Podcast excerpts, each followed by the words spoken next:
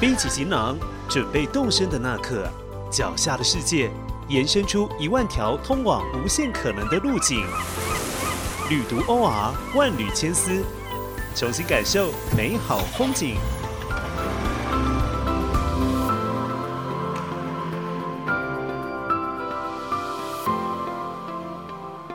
二零一九年最后一个月，中国大陆有十多条铁路密集开通，长达三万多公里的总里程，使得它成为全世界高铁里程最长的国家。不止如此，大陆也有着世界上海拔最高的铁路，运营速度最快的磁浮列车。究竟这块土地是怎么一步步建造，从无到有，再到世界上数一数二，从五十公里？到三百五十公里的铁路呢？今天的节目就让我们跟着心仪穿山越岭，感受大陆以及世界传奇铁道的魅力。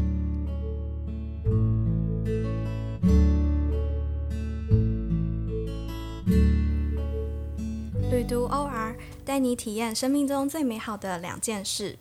大家好，我是主持人心仪，欢迎收听本期的节目《万缕千丝》。今天的节目内容将带大家一同穿山越岭，感受世界十大传奇铁道的魅力，同时呢，也走访中国、日本、台湾等等各地的传奇铁路。今天的节目现场呢，我们邀请到台湾媒体界的朴宝剑。Hello，大家好，我是台湾媒体界的宝剑。以及呢，我们资深的摄影编辑小麦。Hello，大家好，我是小麦。在节目正式开始前呢，提醒还没有订阅本频道的朋友，记得按赞并且给评价哦。你的支持就是我们制作节目的最大动力。绵长的铁道旅行总带有滤镜般的梦幻色彩，吸引旅人前仆后继。尽管我们身处交通前所未有便捷的时代，依然有这么一群人，他依然非常的喜欢老派浪漫的旅行方式，沿着铁道呢穿山越岭，去追逐横越大地的。激情与澎湃。说到铁道旅行啊，大家应该都曾经有体验过，嗯，并且在其中发生各种难忘的故事。那我们今天呢，就请呃我们的同事普媒体界的朴宝剑，那还有我们的摄影师小麦，就一起大家来分享一下，呃，大家在这么多年的铁道旅行，然后还有采访的过程当中，就是发生过各种千奇百怪、奇奇妙妙，或者是自己难忘的各种事情吧。嗯，大家。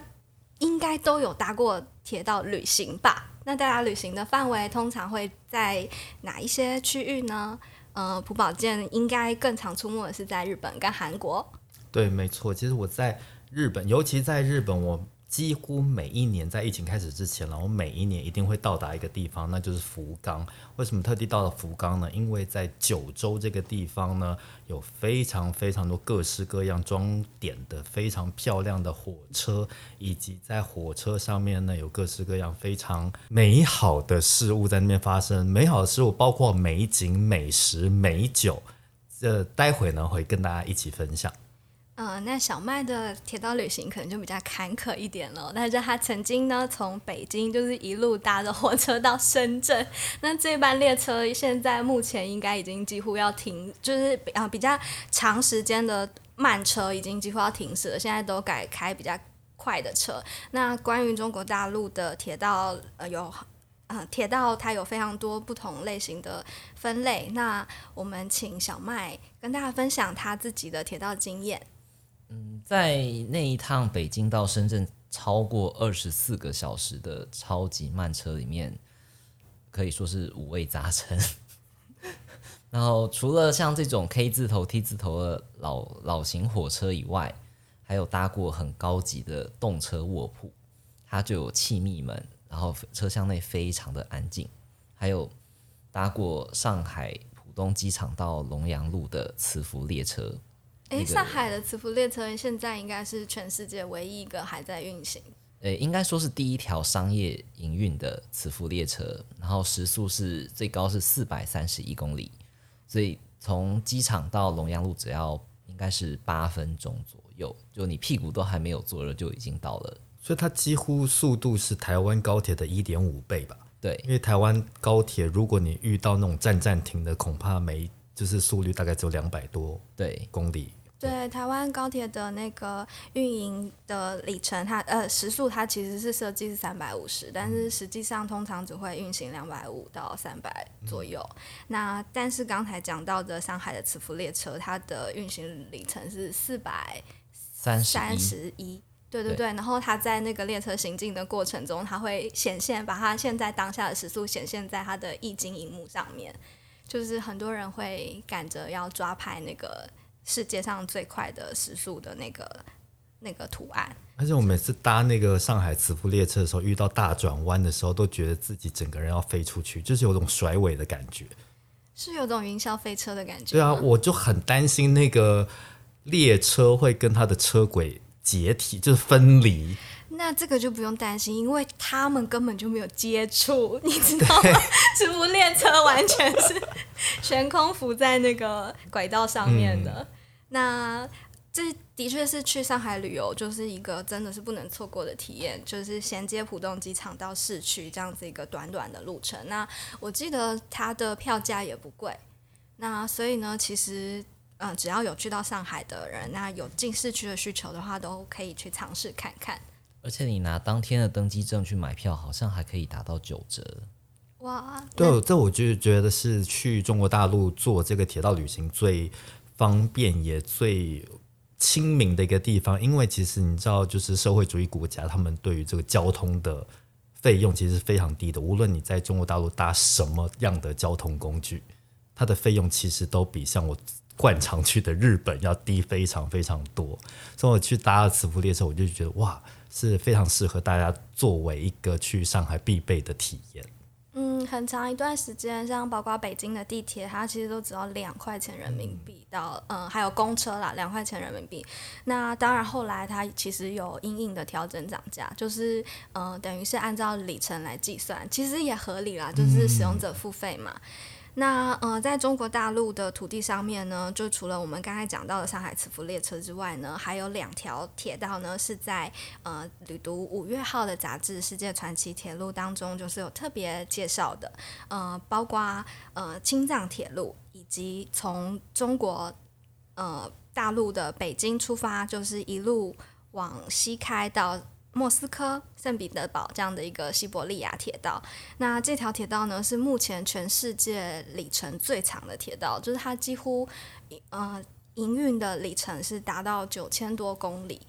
那这条也是我自己个人梦想中，就是非常想去搭的，就是因为它沿途会横跨十几个时区，然后十三个时区吧，那全程搭下来要八到九天。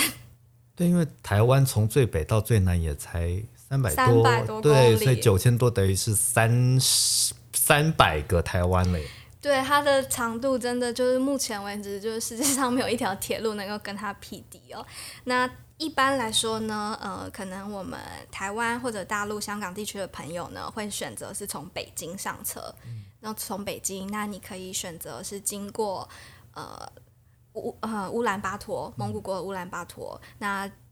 就先玩了一个国家之后呢，再往西继续去到俄罗斯，就是全程的话会经过各种各样，就是在十十九世纪的时候，就因为铁道建设，就是因为战士的需求等等的所建起来的这种各种的铁道，而且中间还要换轨。嗯，就是可能是在那个中朝边界的铁道，应该也是需要换轨的吧？是吗？小麦的旅行经验，哎，我只记得从平壤搭回丹东，在新义州停了一个多小时，然后会有海关上车检查大家的行李有没有携带违禁品出境。关于这个违禁品的定义，就是是谁定义的？是北韩定北韩的官方。例如钞票，他们的钞票不可以带出去。哦对耶，好像没有印象中有看过北北韩的钞票。对，甚至在银行也好像换不到这样的钞票。，对，然后他就会上车。如果他当天心情好的话，就只会抽验几个人的行李；如果他心情不好，就叫大家都把行李摊开来，他一件一件抽查。所以是一个忐忑跟紧张的一个过程。时间只有一个多小时，但是觉得等了一个世纪。也太夸饰了吧！这我自己也在大陆就是有过很忐忑的旅行的经验，就是因为我忘记下车了。然后呢，下一站是五百公里以外吗？下一站就是开到中国跟朝鲜的边界，就是呃那趟旅行其实我本来的我是从长春出发，我想要去看长白山，然后所以呢需要赶在呃早上的时候六七点左右抵达山山脚，然后你才有办法来得及搭乘呃。接驳，然后到山上去，因为进长白山还有几条路程要接驳嘛。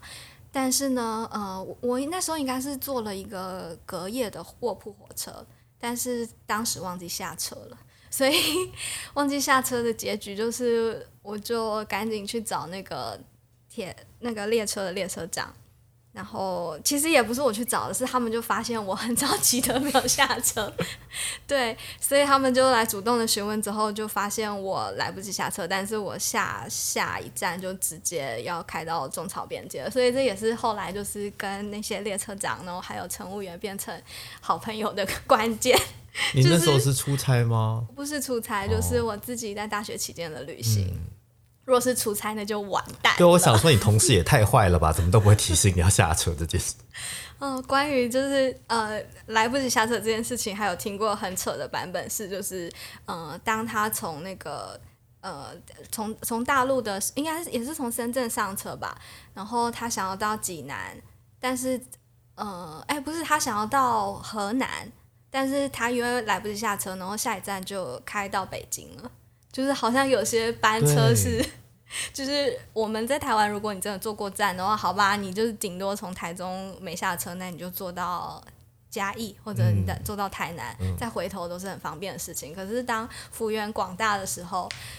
哦，或者是像刚才说的，如果你坐在西伯利亚铁路上面，是，就是可能它每一天的班次数量有限的情况下，错过列车就会变成很惊险的一些奇遇。除了铁道奇遇之外呢，铁路旅行还有让大家割舍不下的部分，就是在列车上面的各种传奇美食。对，这时候就要轮到我登场了，因为我每年都要去这个地方，就是九州去搭一些日本的设计火车。然后，而且我自己在，因为你在大家去过日本就知道，日本的列车有很多个不同的公司。不同的单位在运行，比如说大家最熟知的 JR，还有很多很多不同的本土 local 的品牌等等。那在刚好呢，在九州这个地方呢，各家品牌都是使出浑身解数，找一些非常有名的设计师，帮他们的火车大改造。然后呢，这些火车就非常慢。大家也知道，九州这个地方不大，它整个岛呢，大概就面积比台湾大一点点而已。所以你就算要做一个环岛旅行，你大概顶多大概两天之内就可以完成。那这些火车呢，非常有趣的就是它列车上的美食全部都用九州当地的原物料以及农产品来制作的。所以呢，很有趣就是。当你开到某一个定点的时候，这时候呢，服务员就会端出一个盘子，告诉你说：“啊，这道甜点或这道菜，它就是这个地方他们的农人，他们或他们的酿酒师来特别为大家量身打造的。”然后这时候呢，你往窗外一看，那个农人他就在月台上跟你打招呼，然后你就知道哦，原来这是这位阿伯，这位是婶婶。他种出来的，譬如说红萝卜啊，或者做什么的，你现在就是马上端到你面前。那这些火车大家知道，在日本，他们的本身的交通价格就非常昂贵，你搭一个新干线就不得了，可能比日本搭飞机搭来台湾还要贵。那再加上这些美食。那它真的价钱就是几乎就是天价，所以我觉得我自己每天在公司受了这么多气，就是为了一年到头可以去一次九州搭这些火车哦。而且我上次搭到一个火车非常厉害，它上面有红酒、白酒还有气泡酒喝到饱诶。而且。这些红酒、白酒、气泡酒，又是真的是九州当地农民他们种出来的葡萄酿的。那大家也知道，日本并不是一个产酒的国家，所以它的红酒、白酒产量非常的少。换言之，他们红白酒的价格也非常昂贵。我整个人就在火车上面疯狂开喝，对，好险！每个火车里面都是包厢。不是二人包厢就四人包厢，所以呢，就是把门关起来，大家也不知道我在里面到底干了什么事。天呐，我光是听到火车包厢有门这件事情，我都流下羡慕的泪水。因为我自己的火车旅行经验，就是除了欧洲短暂的打过一点点之外，其实大部分都集中在中国大陆。所以呢，我们是没有农人在月台跟你招手，然后沿途在包括火车里面吃的东西，然后还有嗯刚才说到的车厢门这件事情，其实都是要嗯。不一定会有的，就是要看火车不同的班次，还有然后等级，对，还有等级，就只有特定的班次，就是可能包比较好的车，可能软卧跟硬卧，，对，而且要可能动车，然后或者要比较快速的那个，就是不同开头，要 G 跟 K 吧，K K 的软卧有门，对，然后他们才会有门，就是你有钱还不一定可以做到有门然后。硬卧通常就是六人通铺，嗯，通常大陆的那个铁路列车一般它会分成四种不同的等级，就是会有硬座、硬卧，然后呃硬座、软座跟硬卧、软卧，就是这四种不同的等级对应不同的价格。然后当然就是每节车厢的人数就是会等，就是依次的递减。所以呢，就是只有在你付出呃相当于也是一个一段火车票。呃，机飞机票的价格，然后你去做那个软卧，你才可以有门，所以你才可以关起小房间，在里面吃东西。对，但是大陆的火车旅行上，就是好像他们目前为止还很少，就是配合那个沿途会经过的城市来做这种旅游美食的包装。对，其实我觉得他们九州的 J 不不论是 JR 或者他们九州 local 的电车品牌，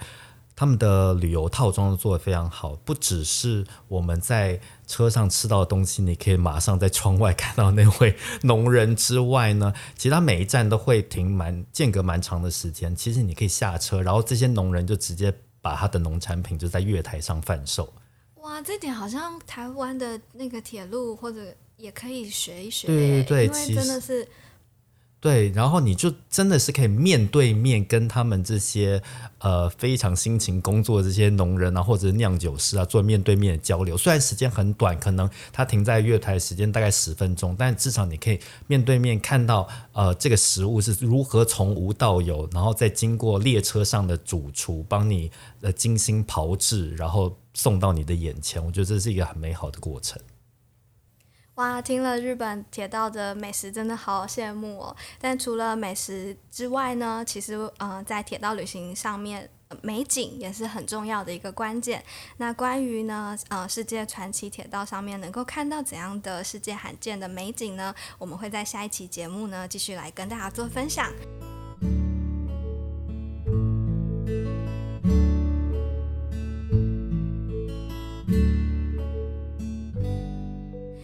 天的节目《万缕千丝》就进行到这里。如果对铁道的旅行的主题有兴趣的话呢，呃，可以上网搜寻“旅途 OR”。那我们在呃二零二一年五月号的杂志当中会有更多精彩的报道内容。那想要获得最新的消息，别忘了追踪旅读的脸书以及 IG，那按赞小铃铛。